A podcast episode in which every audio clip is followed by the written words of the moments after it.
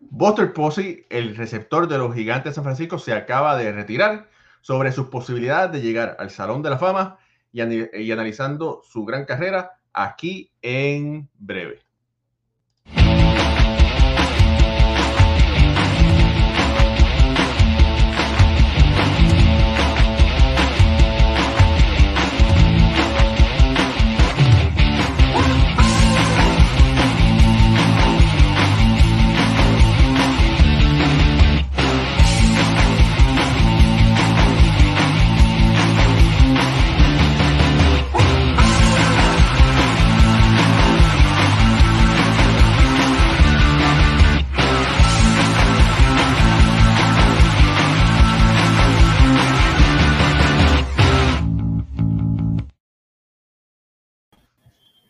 Muy buenas noches, familia del béisbol. Mi nombre es Raúl Ramos y los, los eh, estamos aquí en Béisbol entre amigos para hablar de la carrera de Buster Posey, el receptor de los Gigantes de San Francisco, que se acaba de retirar eh, del béisbol hace apenas un par de horas. Me acompaña como de costumbre Jorge Colón Delgado, historiador de la Liga de Béisbol Profesional de Puerto Rico, Alfredo Ortiz, analista de aquí también de la casa, y Ricardo Guibón, analista, escritor para con las bases llenas y también uno de los talentos y narradores de BYM Sports allá en Venezuela. Familia, Buster Posey, uno de los mejores receptores de la actualidad, se acaba de retirar, para sorpresa de muchos. Ricardo, ¿tuviste la oportunidad de ver la conferencia de prensa? No, eh, lamentablemente no pude, tenía un compromiso familiar durante la tarde y, y no estuve presente para verla, sin embargo, eh, un poco de las declaraciones que dio anunciando su retiro, eh, se le vio, bueno, como, como a todo pelotero que, que anuncia su despedida del béisbol, eh, bastante feliz de una carrera que tuvo, triste porque es el final y porque lamentablemente le llega a todo el mundo que juega este maravilloso deporte. Pero bueno, ahora ya presto para esta conversación que vamos a tener sobre Buster Posey. Bueno, eh, voy a poner por aquí, voy a compartir los números de la carrera de Buster Posey con todos ustedes. Eh, Buster Posey tuvo una carrera de 12 años en el béisbol de, las grandes ligas. Eh, tuvo un WAR total de 44.9, batió 1500 hits, 158 cuadrangulares, un promedio de 302, 729 carreras empujadas, un OVP de 372, eslogan de 460, un OPS de 831 y un OPS de 129 en su carrera. Hay que destacar que Posey ganó un, novato, un premio de novato del año, ganó un MVP, fue siete veces seleccionado al juego de estrellas, un guante de oro, un campeonato de bateo cuatro bates de plata por la posición de receptoría y fue campeón mundial en tres ocasiones. Eh, Jorge, ¿cómo está eh, Buster Posey en la actualidad catalogado entre los, Major Leaguers? Bueno, eh, Buster Posey en este siglo XXI es la contraparte de Yadier Molina. Lo que es Yadier Molina defensivamente, Buster Posey ofensivamente. Entonces tuvo una carrera corta, pero de mucho impacto. Eh, con todos esos premios que tú acabas de, indicar, cuando se retira hoy, fue una avalancha de, periodistas que va para el Salón de la Fama, first time ballot, bueno, y no, y entonces me puse a investigar, tú te pusiste a investigar, y resulta que una de las cosas que ayuda a las, de, las, de las cosas, de las métricas modernas, es que te desmenuzan las estadísticas. Y Buster Posey fue un gran receptor, pero por debajo de uno que se retiró, no se retiró, murió, Thurman Monson, que tuvo mejor récord que él y, no está en el Salón de la Fama.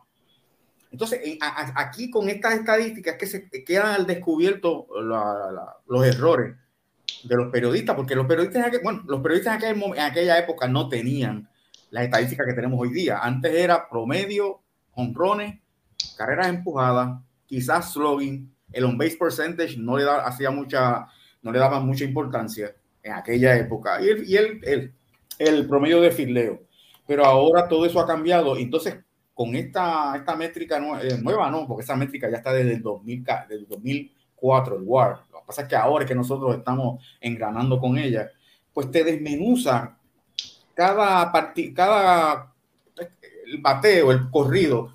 Fíjate que nosotros decimos este, cuántas bases robó, pero el WAR no tan solo te considera cuántas bases robó, sino cómo tú corriste de primera a tercera, de segunda a tercera, de segunda a home. Entonces, otra cosa que no nosotros no tomamos en cuenta, y lo digo por, por mi experiencia y por mi carácter personal, hasta hace un mes atrás, son los doble play. Nunca miramos los doble plays de un pelotero. Y usted puede empujar 100 carreras, pero si usted tiene 200 y pico de doble play, usted mató un montón de rally. Y, ese, y eso, hablo así, y esto yo no lo podía decir un mes y medio atrás, viene gracias a, a, esta fórmula tremenda que es el WAR, que te considera todo eso, incluso te le da un peso a la posición. Con esa, con esa fórmula tú puedes comparar un catcher con una primera base, porque le da un peso a la posición que jugó respectivamente. En el caso de Posi, él está, tiene un WAR de menos de 50 y todos los catchers que tienen sobre 50, que, eh, están en el Salón de la Fama, él está ahí en la frontera. De la misma forma está Posada, de la misma forma está, está Yadiel, eh, que están debajo de los 50. Y entonces, pues, mira, mira, mira, mira a Monson como está 46-1, 44-9 Posi. Y, te voy a decir, los periodistas de mañana en adelante, cuando empiecen a indagar y, a, averiguar, van a descubrir el nombre de Solman Monson por encima del depósito y van a tener que van a tener que analizarlo y muy posible que su, la, la oportunidad de que Monson entre al Salón de la Fama por el comité de veteranos aumentan considerablemente ahora con este caso de Boston, de Boston En cuanto a, a, a Yadiel, Yadiel tiene una carrera más larga que Buster Posey, pero overall, overall, como pelotero, como catcher, Posey bateaba más, Posey corría mejor. No filiaba como Yadiel, pero filiaba y Yadiel tenía, tiene más brazos que Posey. Overall, un catcher más completo. Pero Yadiel, entonces, cuando tú miras estos números, cuando le toque el turno a Yadiel, va a estar en la misma posición de, de, Posey y la misma posición, o sea, la misma posición de Monson, de Posada, que todo el mundo está diciendo que un first time ballot. Y mientras más días pasen, más personas se van a ir involucrando en estas métricas modernas. Y entonces van a ser, las votaciones van a ser mucho más justas. Estás muteado. Gracias. Te voy a decir una cosa. Me sorprende de que la ola, la ola de, gente, como dices, de first time ballot, eh, ¿Por qué? Porque hablaste de Thurman Monson. Thurman Monson fue un, gran receptor de, los Yankees en la Liga Americana en los años 70. Sus números son comparables. Si tú ves los números de Posada, los números de Posada también son comparables y en ningún momento le dieron el respeto a esos peloteros que se merecían. Pero, pero, eh, quiero poner aquí y traer las estadísticas para compartirlas con ustedes. Alfredo, tú tienes ahí una información que sé que quieres compartir para, los amigos que no están eh, viendo, Posit eh, jugó por 12 temporadas. Eh, las, leyes del Salón de la Fama dice que un pelotero debe jugar al menos 10 temporadas. Eso es lo primero. Para jugar tiene que jugar 10 temporadas para poder ser votado al Salón de la Fama. Posit tiene 12. Han habido casos, han habido casos que jugadores con poco tiempo 10, 11 años han, llegado al Salón de la Fama, pero son, Perdón. pero son jugadores que, que han dominado, y cuando digo dominado, que han sido líderes ofensivos de las de categorías, eh, ejemplo, Kirby Pocket, ejemplo, Sandy Koufax, que fueron grandes jugadores y fueron, y fueron líderes, lideraron diferentes departamentos. Vemos los números de Posey y en estadísticas tradicionales, Pozzi solamente lideró en tres ocasiones durante su corta carrera de 12 temporadas. Lideró en promedio cuando ganó la corona de bateo, en OPS y en, y en Sacrifice Fly. Esa fue la temporada que ganó el MVP. En OPS ajustados, que no es lo mismo que el OPS. Sí, gracias por la corrección. Eh, Alfredo. Sí, bueno, quería concentrarme en este, en este momento, en este año de Buster Posey, porque mm. entiendo que es un retiro bien atípico, eh, principalmente porque es un, jugador sumamente joven y que está saliendo de una temporada excelente. Si la comparamos con las últimas que él había tenido, esta temporada batió para 304, un OVP de 390, slogan 499, OPS de 889, que son, son excelentes números, dio 18 cuadrangulares, 120 imparables con un WAR de 3.5 este año para él. O sea que viene de una temporada exitosa y, me da a mí, me pone a mí a pensar este, qué es lo que le está pasando a este, a este joven. ¿Verdad? Sabemos que tiene tiene unos, unos niños que nacieron prematuros y él indicaba que quería pasar más tiempo con la familia. Y quizás esto de, eh, eh, tomó gran parte de la decisión que él está tomando. Pero eh, en, años de receptor también tenemos que considerar que es una posición bien agotadora y que 12 años para un receptor no es lo mismo que en, que en otras posiciones. Pero pues nada, yo, yo realmente a mí me sorprendió cuando, cuando escuché la noticia eh, esperaba que Posey pudiera jugar varios años más, principalmente por la posibilidad que hay de, poner universal el bateador designado y que él pudiera extender un poco su carrera, porque ofensivamente sabemos que el mejor lado de él del, es ofensivo y entendía que podía todavía ayudar a ese equipo de San Francisco eh, en varias, varias temporadas, porque entiendo que le quedaba béisbol a este, a este joven jugador. Mira, saludos por aquí a Félix Ignacio Rivera. Buenas noches, caballero. Saludos a Eulogio Gómez, que está conectado por ahí. Dice, buenas noches, mis beisbolísticos amigos. Buster Posey para mí siempre será el mejor receptor de la Liga Nacional. Saludos a Tali Talavera, saludos y buenas noches a todos. Alejandro Mercado, lindo deportivo, dice buenas noches a todos amigos. René González, saludos Raúl Jorge Ricardo Alfredo desde Santurce, Puerto Rico. Pose tiene, tiene buenos números para el Hall of Fame. Bendiciones. Saludos a Tom Van Hayden, uno de los mejores escritores de béisbol del mundo y de Puerto Rico. Eh, Luis Rodríguez Rivera, buenas noches, saludos. Jaime de Izaris desde Solá Morales, presente, saludos a los cuatro. Ulises Mesa, saludos, dice feliz noche, éxitos y bendiciones. Pienso que era un gran pelotero, con mucho impacto en su equipo, siendo jugador franquicia. Sin embargo, su tiempo de juego es muy corto para estar en el Hall of Fame. Y Tom Byhaney nos, recuerda que Posey ganó el guante de oro en el 2016. Adelante, Ricardo.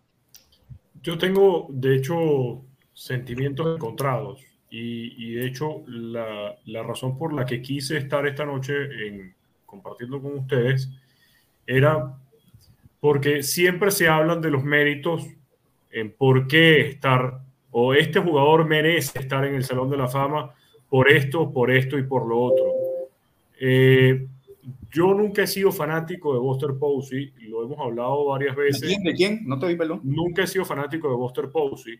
Ah, eh, porque es el, es el prototipo del no receptor. Es un catcher flaco, es un catcher no corpulento, es un, es un catcher que batea para contacto y que, y que se envasa, que es distinto. O sea, él es lo contrario a lo que se espera de un receptor. Y en muchas de las ocasiones, cuando se hablaba de las lesiones a Buster Posey, de hecho, fue el promotor de la regla Posey para evitar las colisiones en el plato, le quitó una parte que en mi opinión era importante al juego y que al mismo tiempo, no solamente por los encontronazos en el plato, sino porque hoy en día muchas de las jugadas que se revisan en el plato, entra la, duda de si el receptor estaba bloqueando o no cuando ya tenía la pelota o cuando sí tenía la pelota. O sea, han habido jugadas más controversiales, no por los encontronazos, sino por cómo implementaron la regla, producto de esa lesión que sufrió Buster Posey, que yo creo que la regla la pudieron haber implementado sin la lesión de Posey pero la forma como se promulga o como se impone la regla ha hecho que todas las situaciones en la jugada en el home le haya perdido esa, esa sazón. Eh, los premios de Buster Posey ganó un novato del año, ganó el MVP. Buster Posey tenía una excelentísima defensa, porque de hecho solamente tiene 27 pass balls en toda su carrera. 27 pass balls es lo que puede tener Gary Sánchez en una temporada. Ricardo, y él, lo hizo, y él lo hizo en 12 años. Después, no ganó más guantes de oro porque lamentablemente tenía que chocar contra un Yadier Molina. Pero cuando vemos los premios, porque es más, hoy en redes sociales también ponían que uno de los méritos de Buster Posey para llegar al Salón de la Fama era que había ganado el Clásico Mundial de Béisbol. No entiendo de dónde agregan el Clásico Mundial como para otro mérito más de, de Hall of Fame no, no entiendo. Y de hecho, por eso. Es que lo que pasa es que no tiene, le faltan méritos y están buscando para validarlo. Bueno, me parece que, a ver, viendo los premios, MVP y novato del año. Sí, han habido jugadores que se han quedado fuera del Salón de la Fama habiendo ganado o el MVP o el novato del año o incluso ambos. Después, los tres anillos de serie mundial. ¿Por qué un jugador necesita ganar un anillo de serie mundial para estar en el Salón de la Fama? Eso es un mérito colectivo, eso es un mérito del propio jugador. Entonces yo por eso discuto y, mantengo mi posición. Para mí Buster Posey no es un jugador de Salón de la Fama, es un excelentísimo jugador.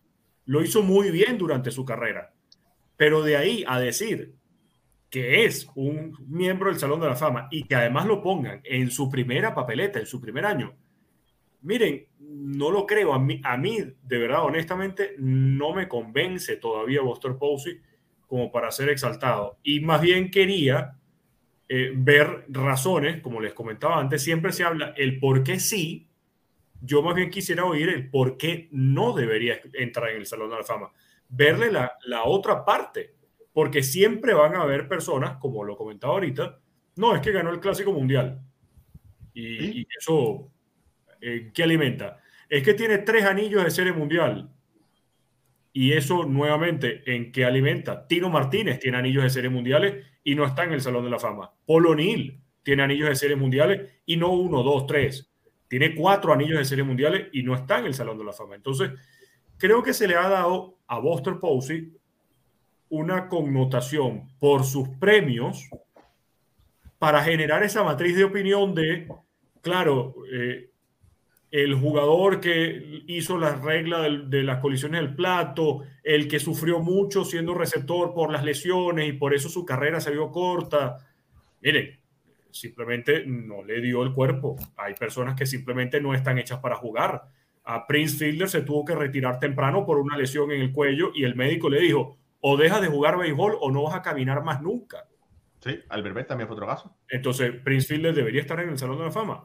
Miren, no, eh, no lo sé. ¿Qué opinan ustedes? Eso también pasa, eso que, eh, abundando sobre lo que acabas de decir, si es por los juegos postemporada, Bernie Williams debe estar en el Salón de la Fama. Sin duda. Sin duda. Y, tiene cuatro series mundiales. No, y, posee un montón de récords de juegos postemporada y él no está en el Salón de la Fama. Por su parte, Ernie Banks nunca fue una serie mundial y está en el Salón de la Fama. Mira, es que tiene 1500 hits. Sí. 1500 hits, eso es todo lo que tiene. 1500 hits y sí es verdad, 302 de promedio de, en su carrera. Pero lo que significa es que era un bateador muy bueno de contacto, no tenía grandes cuadrangulares, pero lo hace un buen bateador. Pero para ser un salón de la fama, yo creo que no. Hay, hay una, mira, abundando un poquito también que hay, hay un receptor con 10 años nada más en el Salón de la Fama, Roy Campanella. Sí. cuando lo eligieron al Salón de la Fama, todavía las ligas negras no estaban reconocidas, claro está. Ahora tiene, aparece en su récord 18 temporadas en Grandes Ligas por, por los 8 años que jugó en las ligas negras. Pero cuando él fue eh, sometido o, cualificó, consideraron solamente 10 temporadas. Campanella pues ganó 3 MVP en la Liga Nacional en esa década del 60, entonces quedó parapléjico, un accidente de auto. Entró al Salón de la Fama con solamente 10, con 10 años nada más. Otro caso con unos números bien bajitos, un jugador bien bajito, pero que fue de mucho impacto, fue Sandy Koufax. Triples coronas, no hitter, Zion, o sea, se lo ganó todo, arrasó con todo en un periodo bien corto y, el salón, y los periodistas lo premiaron por el gran impacto que tuvo. Pero esos son, esos son unos casos, o sea, Posi no es campanela. y ni es mucho menos Sandy Koufax. y, eso es lo que pasa. Mira, por aquí dice eh, tío Diego, saludos. Dice, saludos desde Puerto Rico. Me encanta esto. Pienso que al ganar tres veces lo pone en una categoría aparte. Saludos a Lupita Padilla. Saludos. Dice tío Diego, dice, esos que votan fueron los mismos que dejaron a peloteros increíbles como Carlos Delgado fuera del Salón de la Fama, cierto. Pero no todos somos malos. Exacto. Dice, a ti te faltan todavía 10 años para votar. Nueve, nueve, nueve, Pero bueno, vamos por ahí. Mira, le dice, dice, le faltan los números. Saludos a María López, mira, bendiciones, saludos y bendiciones. Estamos, bendecidos, gracias a Dios. Eh, Tom Baján dice, a nivel colegial, Posi fue campo corto, su primer año y sin receptores el segundo y el tercero en Florida State. Y saludo a Carlos Chacón. Mira, yo quiero por aquí, eh, voy a mostrar los números de Thurman Monson, ¿verdad? Pero antes de mostrar los números de Thurman Monson, yo te voy a decir por qué para mí, para mí, no llega al Salón de la Fama. Tengo que decir una cosa, fue un gran, o es, porque todo no se ha muerto, ¿verdad? Eh, y apenas se, terminó la temporada. Es un gran pelotero, ¿verdad? Es un gran pelotero. Pero para mí está en el grupo de los muy buenos, pero no leyendas. Ejemplo, para mí, Don Mattingly era mi jugador, o es, o era mi jugador favorito. Para mí era la mejor primera base pero cuando tuvieran los números, tuvo una carrera corta y fue un gran jugador, pero no llega, no compara con los peloteros que están en el Salón de la Fama. No hay más nada, ¿verdad? Hay, con eso no, no. Pero mira, Raúl, pero Raúl, pero para darle más peso a lo que estás diciendo, no es que no compare con los jugadores, no compara con los receptores. Claro, pero quería, pero, pero quería dar ese ejemplo de, de, ah, lo que es un, un buen jugador un superjugador a lo que es una, se convertir, convertirse en una leyenda, ¿verdad? Entonces, antiguamente, vamos a decir antiguamente, ¿verdad? Las marcas míticas para llegar al Salón de la Fama, un receptor, tenían que ser 300 honrones, tenía que ser 2.000 hits, tenía que ser 2.000 eh, juegos recibidos, a excepción de Campanella, que, que muchos todos sabemos que, que tuvo, ¿cómo es? Que tuvo el accidente y no pudo llegar. Ahora, hay unos receptores en el Salón de la Fama que fueron eh, exaltados por el Comité de Veteranos. Y esos números, ejemplo, mira a Rick Ferrer. Voy a buscar aquí a Rick Ferrer para que, para que ustedes vean. Sí, eso, eso, esos, esos receptores y todos los jugadores. Mira, mira, Rick Ferrer. Eh, 28 honrones, 281, 1692. Esos no son números de, de, Hall of Fame. de, un Hall of Famer. Pero entró por el comité de veteranos. Entonces, mira, estuvo 18 años estuvo por el comité de veteranos, no por los periodistas. Y como tú has dicho anteriormente, Jorge, eh, el comité de veteranos agua, ¿verdad? Diluye, diluye. Diluye, ¿verdad? Este, diluye, gracias por la corrección, el talento que, que escogemos los periodistas o que escogen los periodistas. Sí. Entonces quería compartir con ustedes. yo, quería decirte algo más. Alfredo, y son muy pocos los jugadores eh, seleccionados por los periodistas, y ahora no me mira a la mente ninguno, que tú digas, de antes esa gente metieron, cometieron un error. Yo no me recuerdo de ningún jugador exaltado por los periodistas que tú digas, eso es un error. Sin embargo, muchos de los que fueron exaltados por el comité de veteranos ahí tú dices, ¿y cómo entró este? ¿Y cómo entró el otro? Entonces el problema es que a la hora de la discusión de béisbol, hay gente que te va a coger y dice, bueno, si Buster Post, si Rick Farrell está, Buster Post sí puede estar. Eso es lo que dice la gente. Adelante, Alfredo. No, lo que quería hablar un poquito más de lo de, de Posey. y, y, cuando decimos que estuvo 12 años, le estamos haciendo un gran favor a él, estirándole un poquito más claro. tu, su participación, porque cuando vamos aquí a, mirar los números del el 2009, lo que estuvo fue bien poquito una temporada, creo que no llegó ni a 10 partidos. Mm. Y luego en el 2011 solamente participó en 45 juegos y así mismo sigue.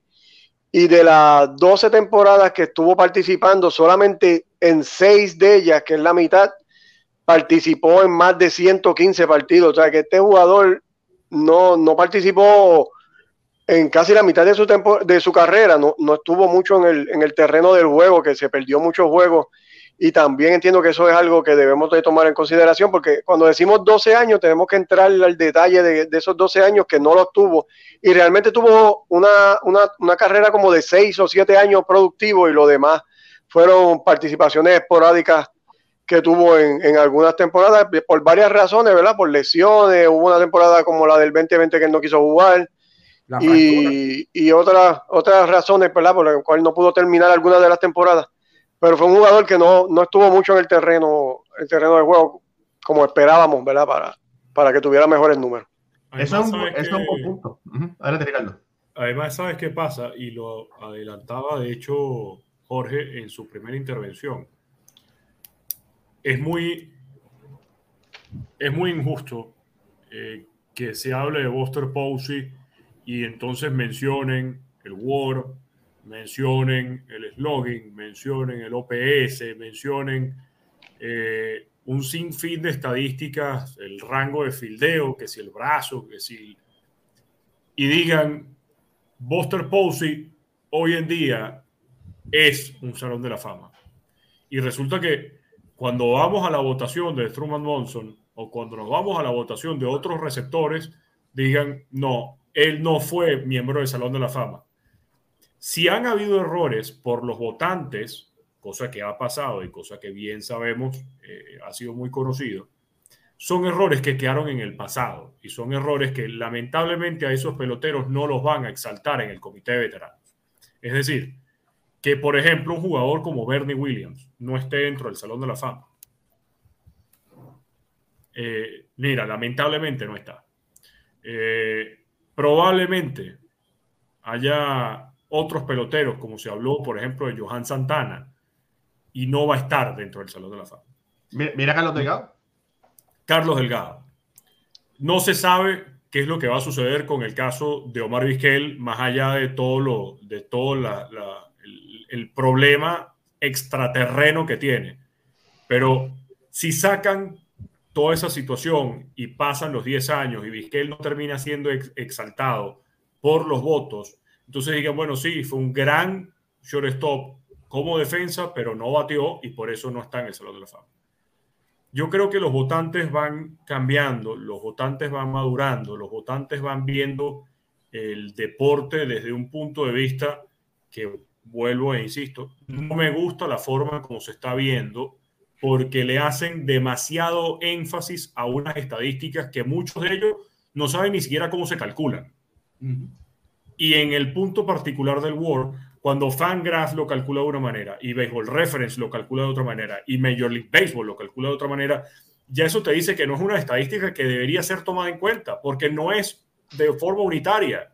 No hay una forma única de hacerlo. Y cada quien tiene su opinión. Entonces, cada quien va a tener una opinión para eh, ver a un pelotero de una manera o de otra. Creo que lo que está pasando con Buster Posey es que con esta tendencia de las estadísticas y con esta forma de ver el béisbol de esa misma forma, vamos a ver a un Buster Posey exaltado en su primer año. Me adelanto a decirlo, creo que va a ser exaltado en su primer año, estemos de acuerdo o no, porque eh, Jorge lo adelantaba y lo dijo muy bien en su primera intervención. Es un receptor que lo hizo todo viendo el Word donde está colocado, cómo lo comparaban con Javier Molina, dónde estuvo jugando eh, en sus posiciones, sabiendo que es la posición más difícil y más exigente para el cuerpo, que también lo, lo comentaba Alfredo. Entonces, eh, más allá de si hay errores o no, yo lo que quería concluir con esto era que los votantes y, y el béisbol se están nutriendo tanto de un, desde un punto de vista analítico y no desde un punto de vista real de béisbol porque muchas de estas personas estadísticas ni siquiera jugaron el juego. Entonces pierde esa conexión. es como que tú me digas a decir que eh, la curva no rotó suficiente porque la lanzó en un ángulo de 75 grados en el brazo, pero el que está diciendo eso no sabe ni siquiera cómo se agarra una curva y qué es lo que tienes que hacer con tu cuerpo y el trabajo que tienes que hacer detrás para poder lanzar una curva de manera efectiva.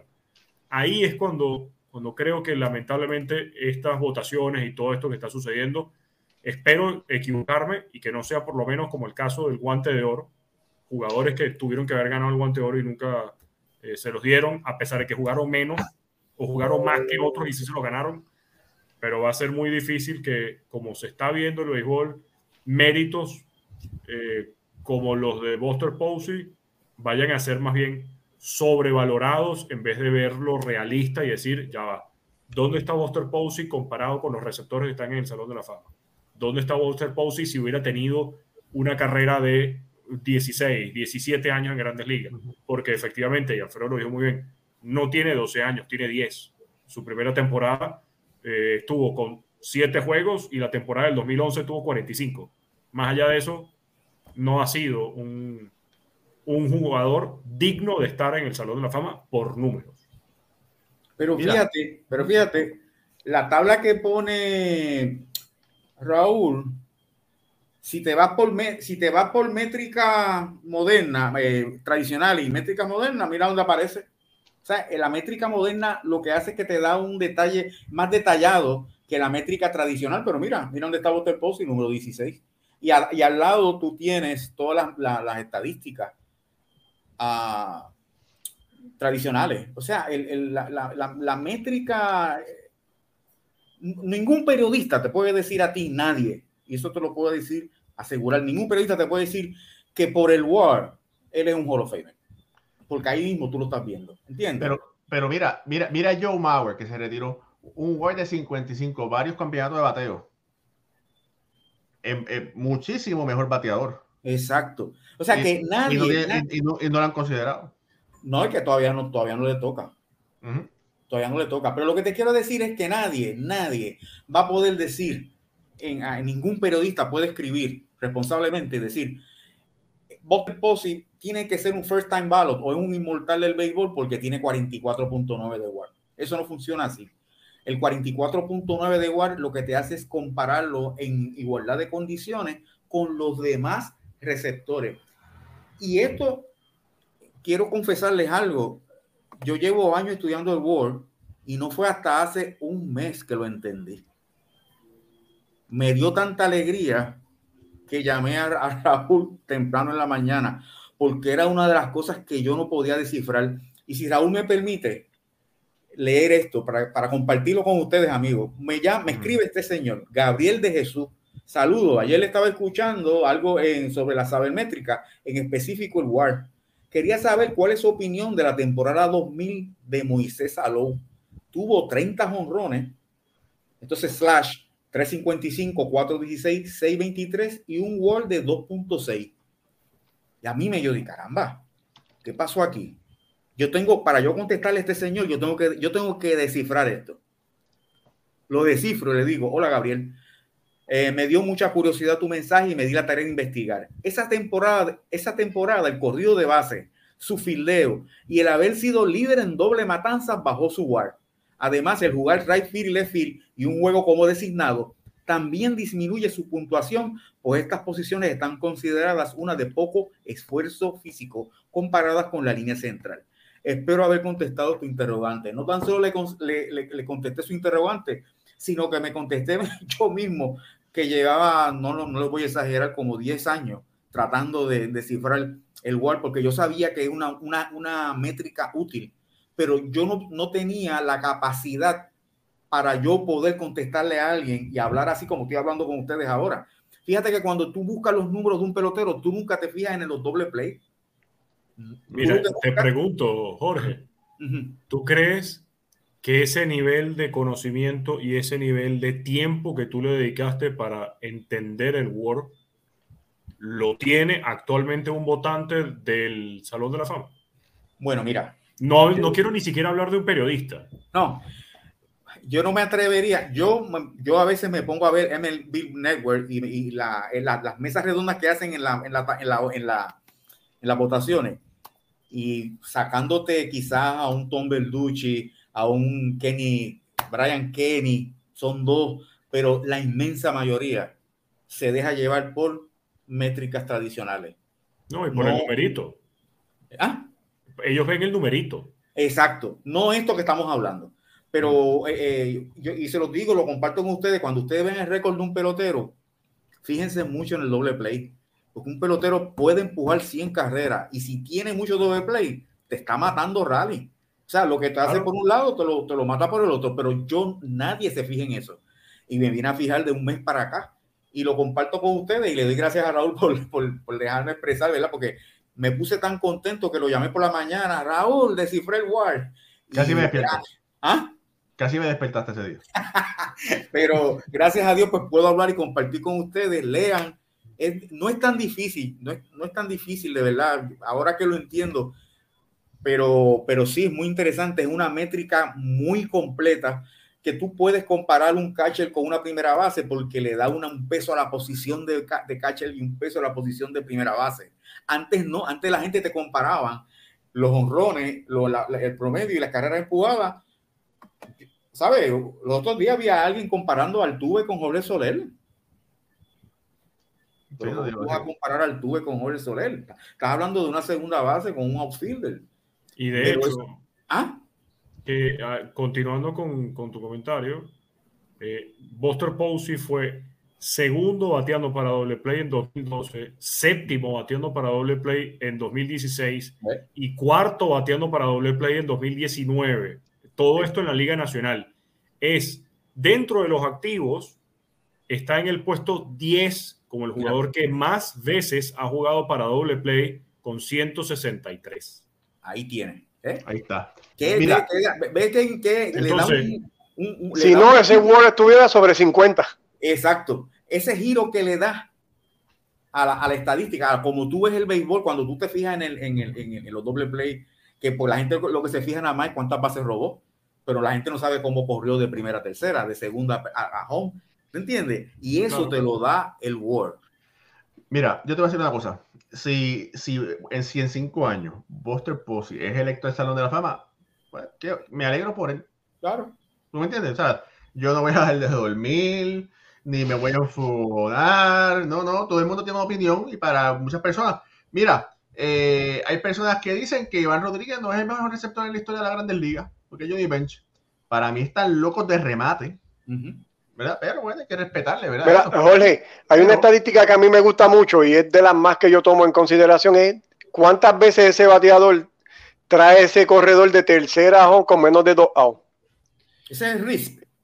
Esa es la de las estadísticas que más me gustan a mí. Siempre lo hablo con Raúl porque yo pienso que el equipo que más hace esto es el equipo que siempre va a ganar.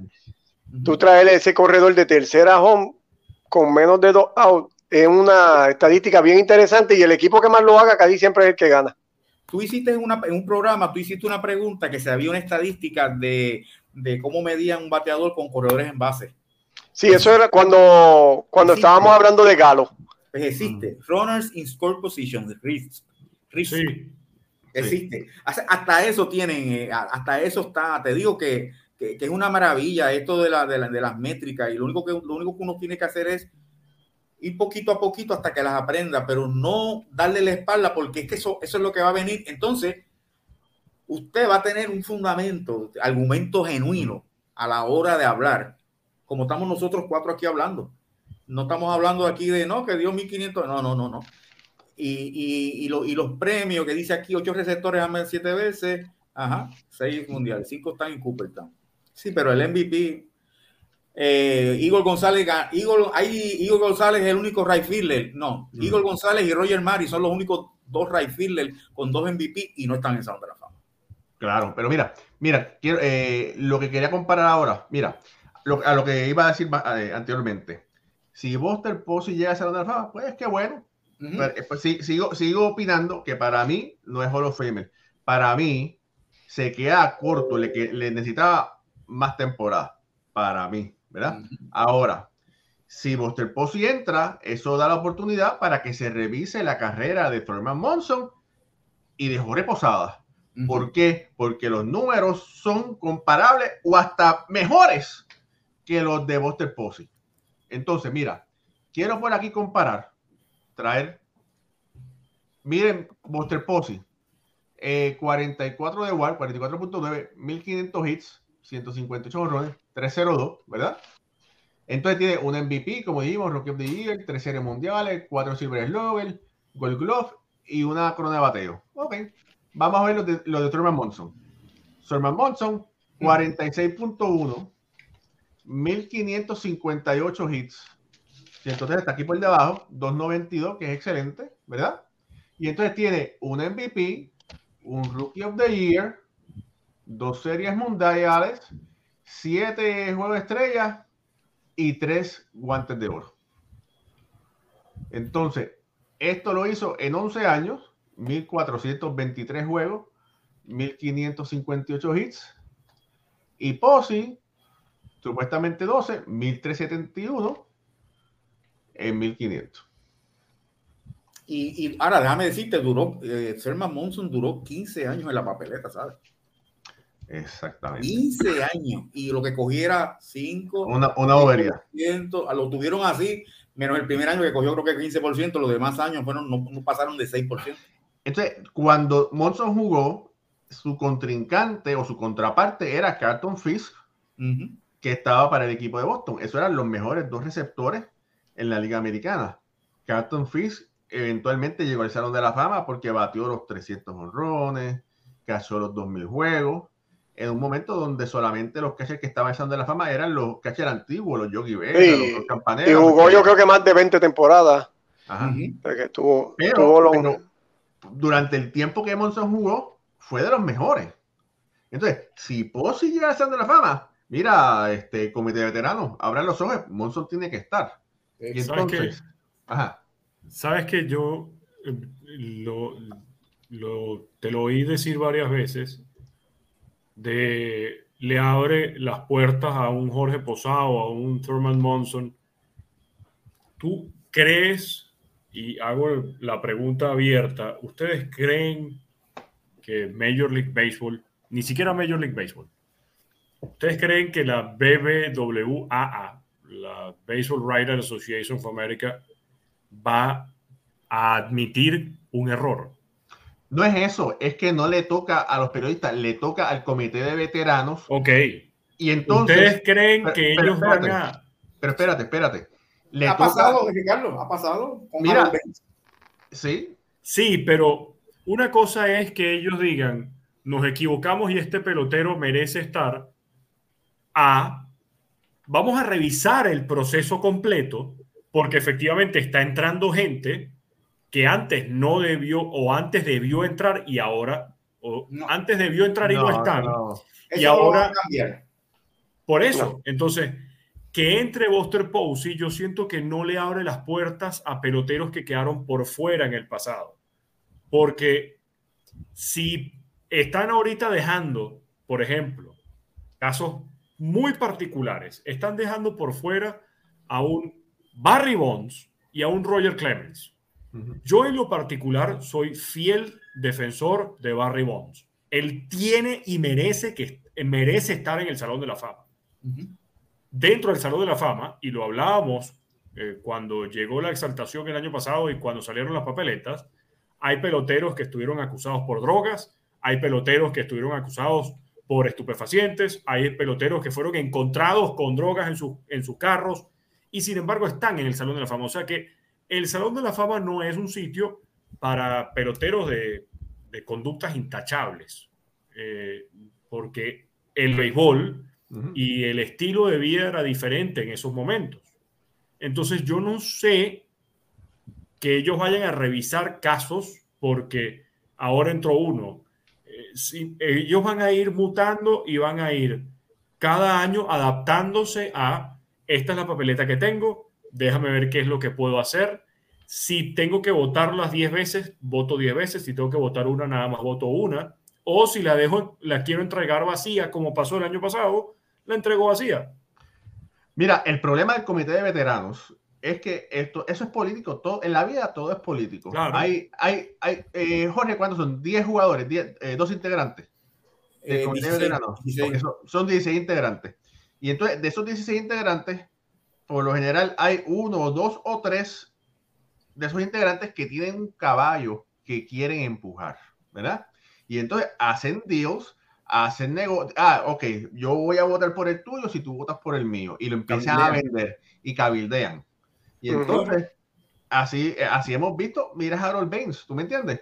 Entonces, ahora, eh, yo tengo que decir una cosa. Harold Baines en su momento fue el mejor designado eh, de comer en los 80, en su momento. Lo que pasa, ¿verdad? Que, que no era lo suficiente, pero en su momento era el, designado por, por excelencia, en su momento. Pero, pero, eh, si tú ves entrando a POSI con estos números, te tiene que dar piquita que tienes que revisar los números de Monson. Y si tú ves los de Posada, aquí están los de Posada, 42 de War, 275 honrones, 273 de bateo, 5 eh, veces juego de estrella, 5 Silver Slugger, 4 series mundiales. Raúl, hazme, un favor si puede. El último receptor que entró al Salón de la Fama, si no me equivoco, es Ted Simon. Sí. compárate los números, compárate los números de Posada con los de Ted Simon. Si me hace el favor, perdona que para ver eso un momentito. Ted Simon tiene 50 de Ward, Míralo aquí. Lo, fue, fue un gran, fue un gran receptor. Eh, sí, pero que fue un, buen, un gran receptor en su tiempo, ¿verdad? Fue un gran jugador. sí, pero mira, mírate, el, mírate el OBP, slogan OPS de Posada contra los de Simon. Mira, el promedio de bateo de Posada fue 273 de por vida, mientras que el de Ted Simmons fue 285. Aquí está. El OVP de Posada fue 374 y el de Simmons 348. El slugging de Posada 474, mientras que el de Simmons fue 437. Posada contra Simmons, las grandes diferencias hay en que Posada se ponchó 1453 veces, mientras que Simmons solamente se ponchó 694 veces. Posada recibió más boletos, logró estafarse la misma cantidad de veces, la misma cantidad de bases, 20 y 21. Las carreras impulsadas son mayores las de Simmons con 1389 que las de Posada, que tuvo 1065. A todas estas, Buster Posey no estaban en, los, en los números aquí. Eh, los cuadrangulares de Posada son mayores, 275 contra 248 de Simmons. Eh, Posada tiene menos dobles, tiene menos, menos imparables, pero por mucho. 2.472 imparables tiene Simmons contra 1.664 de Jorge Posada. Y esto, claro, todo porque Simmons tuvo eh, un total de 2.456 juegos en su carrera. Posada solamente llegó a 1.829, por lo que nada más por los juegos y por tener más de 2.500 turnos de diferencia entre Simmons y Posada, pueden haber diferencias importantes. Pero en cuanto a promedio bateo y en cuanto a OVP y slugging, los números están muy parecidos entre Ted Simmons y Jorge Posada. Y cuidado que Posada se lleva alguno. Por eso. Sí. Son, esto lo que hace es que abre, abre posibilidades de estudiar, de verificar, de ver, ¿verdad? De, hacer preguntas, pero o sea, yo estoy tratando de, encontrar, pero es que no, no, sale publicado. ¿Cómo fue, que, ¿Cómo fue que votó John Heyman en el pasado por Posada? Ah. Por esto, ¿verdad? Dice, si hay forma de verlo. Si hay forma de verlo por el tracker de Ryan Thibodeau. Pero no llega hasta tan atrás. No llega hasta allá. Y en aquel tiempo los votos eran secretos. Exacto. Entonces, pero tú ves el porcentaje de votos que, que Posada sacó y no compara. Más, nunca compara. Ahora, mira, me voy a atrever a decir algo. Yo quisiera saber si Buster Posey fuera latino, si tuviese el mismo impacto de la gente loca, a ver, para llevarle el de la fama. Olvídalo. Olvídalo, no, no, es que no va a tener nunca el mismo auge. El, el, y te pongo el mismo caso, eh, o te pongo un caso parecido. Bob Abreu. Bob Abreu es un jugador que tiene que estar en el Salón de la Fama y nunca ha tenido ese auge. Es más, el año pasado fue el, el año donde se habló un poco más, incluso lo mencionaron un par de veces en MLB Network, por cómo los votantes estaban haciendo el uso de las estadísticas y de la sabermetría para influenciar su voto, no para influenciar a los demás, sino el mismo votante le estaba prestando más atención a la sabermetría para escoger a un pelotero y Abreu se mantuvo constante, no subió.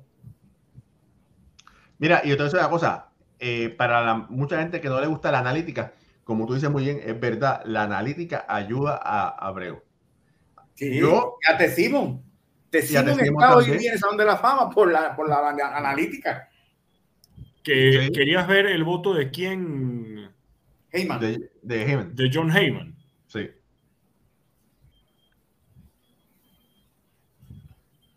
La analítica ha ayudado. Lo estoy buscando.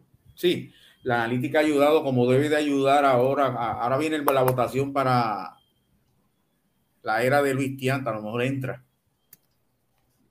Tony Oliva es otro pelotero. Tony Oliva, Luis Tian, son peloteros. Tony, que... Tony, Tony Oliva es un caso parecido a Pozzi, ¿sabes? Claro. Carrera corta. Carrera impactante. corta. Claro, y decían, no, es que jugó muy poco. El negrito cubano jugó poco, pero el americano de ojos azules de San Francisco no. Sin menospreciar. Por eso claro, es que no claro, te, claro, te, te, hace, te, hace, pensar. Eh, y, y, y, y, dejar una cosa clara. Son grandes jugadores, son buenos jugadores, pero bueno, si para uno es de una, para el otro también. ¿Cuánto, mira, cuánto es el. John Heyman votó por Jorge Posada en su primer año, en el primer año de Jorge Posada, en el 2017.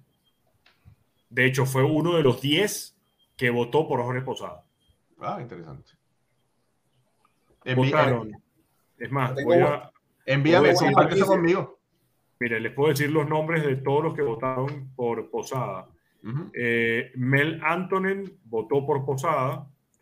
Jeff Blair, Barry Bloom, Don, Jorge Ebro, de Miami, nuestro amigo. Eh, Dan Graciano, John Heyman, Steve Polotti,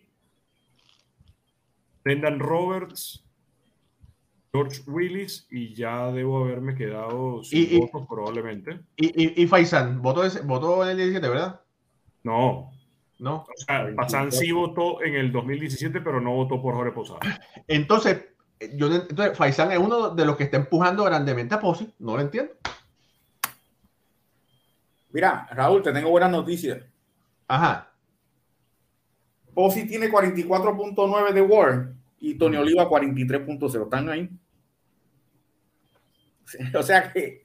Y nadie ha hecho campaña por Tony Oliva. No ha hecho campaña por Tony Oliva. Pero, bueno. Mira. De, miren, tengo que decir, esto ha sido un super show, un super programa por aquí, por Béisbol Ahora. Familia, si usted no se ha suscrito, en, si no está mirando por Facebook, dele like, suscríbase con nosotros. Si nos está viendo por YouTube, suscríbase a nuestro canal. De verdad que para los mejores análisis y discusiones sobre béisbol. Ah, importante para todos ustedes. Aquí en Estados Unidos va a haber, es, es el cambio de hora. Empezando la semana que viene, el programa es por lo general a las 9 de la noche, sería a las 10 de la noche, pero para buscar un happy medium, lo que va a hacer es que vamos a empezar a las 9 y media, eh, para no hacerlo tan tarde. En Gracias. vez de las 9 de la noche, eh, hora de Puerto Rico, hora de Venezuela, sería, va a ser a las 9 y media empezando la semana que viene. 9, 9 y media, hora de Puerto Rico. Sí. Sí. Okay. muy, o sea, bien, muy bien. En vez de hacerlo, en vez de hacerlo, ustedes eh, serían es una hora menos. Sí. Claro, en vez de hacerlo a las 9 horas de Estados Unidos, que serían las 10 horas de Puerto Rico o Venezuela, eh, serían la mitad. Está bien, sí. me parece muy bien. Gracias, Raúl. me alegro, me alegro. ah, Raúl. Nos vamos, bueno, Raúl. Vámonos. Y, íbamos a hablar de la Serie Mundial, pero los Bravos ganaron, ya no hay más que decir, tuvieron mejor picheo que los Astros y le hicieron así al, al dron y ya, no hay más No, no, no. de eso. Espérate, que los Bravos se habló aquí y, y se re- el cuerpo monticular se repuso. Y además- Sí. y Lo día dije. le vino- ¿Ah? Lo dije en la previa ese día. Y ese, y ese, y ese, y ese, y ese Houston no, no pudo con, contra ese picho, así que para felicidades a los fanáticos de Atlanta. Mira, Sí, mira, dicen mira, que fue que los bates se le quedaron en Atlanta. Se le olvidó allá el bate. mira, Ah, Jonathan, gracias. Está de la placita de Santurce viendo el, el- el programa. Saludos a todos por allá, por la plaza de Santurce. Jonathan, me estás haciendo fiero. Pero bueno, está bien, para la próxima, para la próxima. Eh, y mira, mira, si es muda, explota. Doña María López dice, ganamos. Doña María López me escribió a mí en privado a decirle, yo había dicho que los Bravos iban a ganar en seis juegos. Y mira, ahí está. Sí, pero es de Boston. Oíste, oíste Raúl. Yo- Pero es de Boston. Va- va- vamos a tenerla que traer un día aquí a, a analizar el un día. Vamos a ver. Bueno, ahora sí, Jorge, es todo tuyo. Ah, mis amigos, qué, qué clase de programa. Contentísimo de, haber estado con ustedes. De parte de Ricardo Guimón desde Caracas, Venezuela. Raúl Ramos desde New Jersey, Estados Unidos. Alfredo Ortiz, Jorge Colón Delgado desde Puerto Rico. Gracias, gracias, gracias. Será entonces hasta el próximo lunes a las nueve y media, hora de Puerto Rico y Venezuela, con otra edición más de béisbol entre amigos. Hasta entonces, que Dios los bendiga.